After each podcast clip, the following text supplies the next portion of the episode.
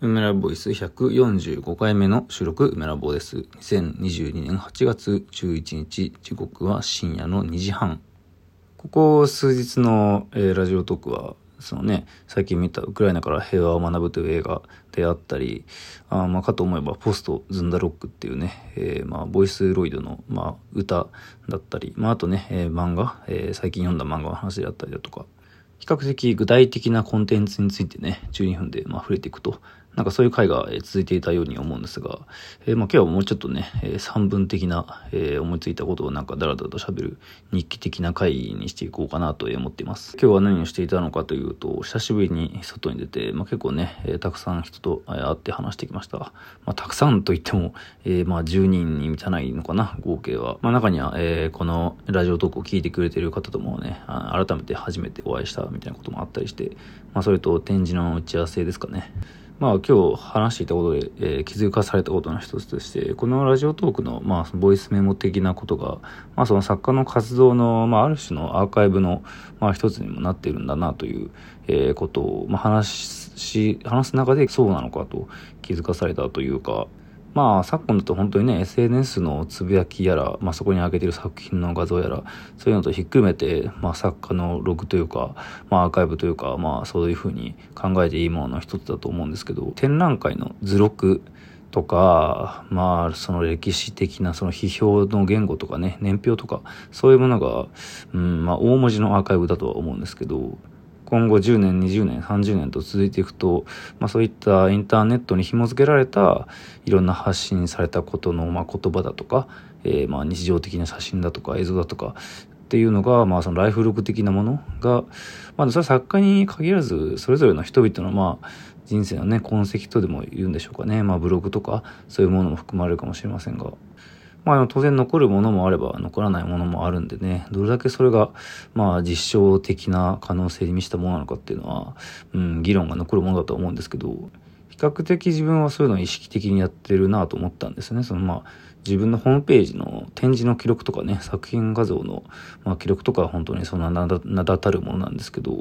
あ、自分の言葉で、まあ、日記的に残していくものも、まあ、それなんですよね。だからなんか、作品に関係することとか、まあ別にそれに関係なくても、そういうのをね、なんかテキストに残して、本とか形にするというのもいいのかもしれないなとちょっと話したりしました。まあでも、そんなことをやる余裕があるのかって感じなんですが、アーカイブといえばね、まあそれこそもう展示は終わっちゃいましたけど、ちょっと前に、えー、森美術館でやっていたチンポムなんていうのはね、本当にアーカイブのプロというか、そういうのを他のどの日本のアーティストよりもしっかりやってるなと思いますね。まあうん、まあそれを言ったら海外機の村上隆さんもそうなんですけど、どうしてもね、そういうのって、まあ、後で後でやるってなっちゃって、まあ結局やらずに、なんかね、あの、目の前の展示とか作品に、うん、追われて時間がなくなっちゃうみたいなことが多いんですけど、まあできるだけやっていこうとは思いますね。まあ本当はそういうのをやってくれるアシスタントなり、マネージャーなりがいた方がいいとは思うんですが、で、以前話していた、えー、リコーアートギャラリーで、えー、去年やった個展、その StareReap というね、立体印刷の、まあそういった技術のコラボレーションの、まあ、個展なんですけど、まあそれがおそらく上海でやるみたいな話をしていたんですが、なんでしょうね。あの、まあてかコロナね、あの、言っちゃいますけど、まあ日本でね、今コロナ非常に盛り上がってきてしまっていますが、えー、で、まあ上海の方でも一応その緊急事態宣言は解除されたんだけど、まあ実質的にはね結構まだまだ大変ということで、えー、まあ海外から、その上海から見た海外、まあ日本とかも含まれますよね。えー、観光客の方とか、そういう人たちは来て、まあいろいろ美術館見えたりするんだけど、上海に住んでる人っていうのはね、本当にまだまだ活動の制限が多いらしくて、まあそういった状況を鑑みるとね、まだまだちょっと、うん、不確定的な要素も多く、まあそういったのを踏まえつつ、まあどういう場所でやるのか、えー、どういう作品をどれくらい作るのかみたいな、えー、まあ具体的な、えー、作品の制作の話をね、えー、打ち合わせをさせていただきました。まあやるからね、もちろん全力でやりたいんですけど、まあでも9月にオープンアトリエもやるし、えー、まあ個展もやるしということで、あれ、思ったより結構余裕なくないみたいな、えー、まあいつもね、余裕があれ気づいたらないみたいな状態なんですけど、まあなんとか頑張っていきたいと思いますね。作品量としてはまあ去年やったそのエリコのアートギャラリーの個展の作品よりもまあまあちょい多いというか、まあというか、えー、あの時やった作品のまあ大きさよりもまあ一回り大きい、一回り二回り、えー、3回りぐらい、あの、結構でかいのは、なんか作れるらしいんでね、まあそれも含めると結構今から本当にたくさん作ることを、ちょっと目星をつけておかないとというか、まあ、てかそうそう始めないと、あれやばいんじゃないみたいな。まあでもオープンアトリエもね、個人的には非常に楽しみにしているので、えー、まあそれのための、えー、作品、まあその新作もね、えー、作るって言ってましたけど、えその新作の、まあ、入稿みたいなものを先日終えまして、まあただ、あれですよね、世間一般的にはお盆を挟むので、まあお盆っていうのが何日のかって僕ちゃんといつも把握してないので、それで、えー、世間のね、業者とのズレがいつも生じてしまうんですが、13、14、15ですかね、お盆っていうのは。まあそれこそ本当に明日以降の数日ですか。だから本来ならね、あの自分の実家に帰ってお墓参りをするということなんだと思うんですがまあでもねコロナもあるし果たして気軽にそういったものをしていいのかとかいろいろありますけどまあ僕はあんまり関係なく普通に目の前の制作早を急がないのとなーって感じですね。まあ今日の打ち合わせで、あ、急がなきゃっていうふうに思ったっていうのはもちろんありますけど、今日だらだら喋ろうと思ったのは、なんかそのツイッターとかでね、えー、話題になっているギルティーギアっていうね、ゲームに出てくる、えー、ブリジットっていうキャラクターがいるんですけど、なんかそれのことをちょっと話そうと思ったんだけど、まあでもそれは、うん、後でいいかな。えー、なんか今日、そのね、えー、まあギャラリー、歌詞ですね、歌詞で、歌詞とレリコーアートギャラリーでいろいろなんかお話をしたんですけど、その歌詞に今、香港の個展をやった時の作品というのが、え一部が返ってきていて、それを久しぶりに見たんですけど、あの、その時に使っていた印刷業者さんというのが、今、今というかまあ最近たくさん、え、使わせてもらっている、え、印刷の業者さんとは違うところで、ちょっとあの質感が違うんですよね、作品の僕が、え、最近作っている作品と、え、ー、と、あれは2018年頃かな、えー、後天、えっ、ー、と、そうですね、2018年、うんうん、ネオ X ですという古典を愛称なんずかさん、香港のね、えー、ガラリーですね、お世話になってますけど、そこでやった時は、えー、まあ、白地のパネルですね、まあ、パネルにジェストとかで下地を作って、えー、その上に大きなプリンターで、まあ、インクジェットですね。まあ、結構高品質なインクジェットなんですけど、えー、それはまあ元に、もちろんね、元になっている画像があって、えー、そのデータをまあ大きな印刷機で出力していくと。で、その上からまあ、アクリル絵の具などで加筆していくという、まあ、その手法自体はわからないんですけど、今やっている、えー、制作作業っていうのは、その出力媒体ってていうのがパネルに直接ではなく、まあ、印刷された、まあ、高品質なインクジェットって変わんないんですけど、まあ、ただ、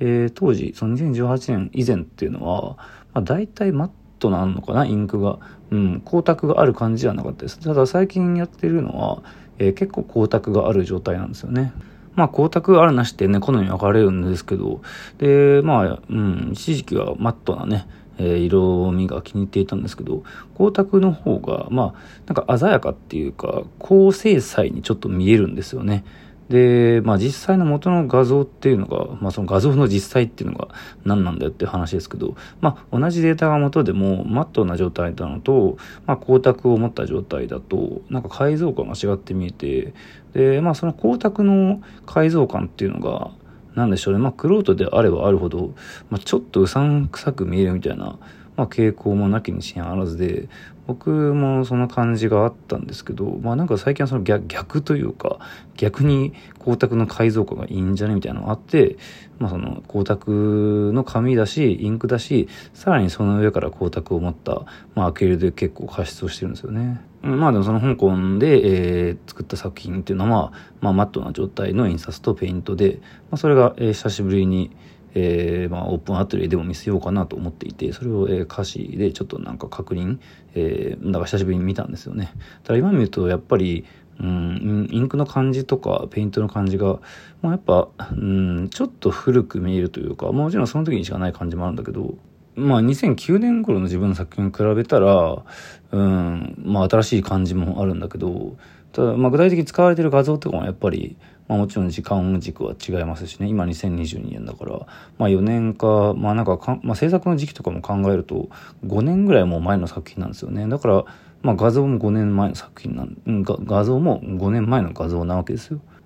まあ、やっぱり今、今っていうかまあ2022年作った作品の方が、まあなんか、うん、なんでしょうね。だから自分で言うのもなんだけど、うん、まあよく見えるっちゃ見えるというか、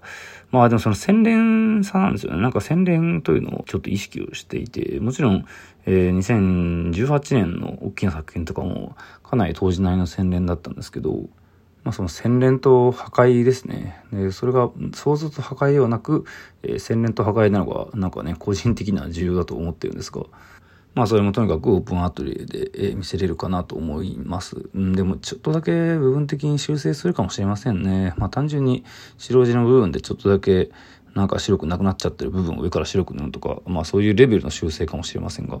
まあ、本当に全然関係ないんですけど、そのなんでギルティギアのブリジットっていうね、キャラクターについて話そうかというと、ブリジットトっていうのは、あの、いわゆる男の娘というか、まあその、性別は男なんだけど、まあ見た目が完全にほぼ女の子みたいなので、まあ、いわゆる男の娘、男の子のね、えー、まあある種代表的なキャラクターの一つで、まあそれが、えー、まあ結構長年の時を経て、まあ再びね、現行のギルティギアの作品に出たんだけど、それの英訳版のなんか表示が、その、トランス女性と表記されていて、それってどうなんだみたいな議論が結構、ね、まあ、白熱していてですね。まあ、トランス女性じゃなくて男の娘なんじゃないのっていうことなんですけど、でもそれってね、オタク側の意見で、制作者側とか、まあ、あとトランス女性から見たらとかっていうのはまた全然違っていて、まあ、そして最新のストーリーだとかつてのそのブリジットのストーリーとはまた違っていて、まあ、進んでいったりしていて、まあ、彼もしくは彼女の、まあ、中での心境の変化なのか分かりませんが、男だと認識してそのように言ってる場面もあれば女の子だと、えー、言っている場面もあるんですよね。まあそこら辺は黒荘こと黒崎壮がギルティギアをやってるので多分めちゃくちゃ詳しいと思うんですがまあでも今日はそのことではなく、えー、普通に制作のことと作品のことを、えー、話しました。まあ、オープンアテリエと、えー、個展に向けて制作頑張っていこうと思います。早く涼しくなるといいなと思いつつ。